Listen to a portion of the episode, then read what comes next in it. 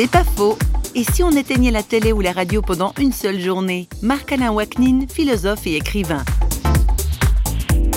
Je pense qu'il y a une sorte de pollution, comme on parle de l'eau polluée d'un fleuve, dans lequel on peut plus se baigner, qui fait que la surinformation, en fait, est une euh, désinformation, une déformation. Pour moi, prendre le temps d'avoir le temps, c'est de dire, je vais organiser ma vie, non pas en fonction du choix d'une, euh, ce que j'appelle une cathédrale de verre, qui est la télévision, qui m'oblige à penser dans telle et telle direction. Vous imaginez aujourd'hui, pour un livre, la publicité du livre pour savoir s'il est bon, c'est vu à la télé. Et je pense qu'il y a une sorte ici de manipulation de la télé. Et donc, demander à quelqu'un un jour de pas regarder la télé, pas de télé, pas de radio. Alors ça semble un peu rétrograde, mais c'est une sorte de respiration. On respire, le cerveau commence à, à respirer, c'est extraordinaire. Mais pour ça, il faut prendre le temps.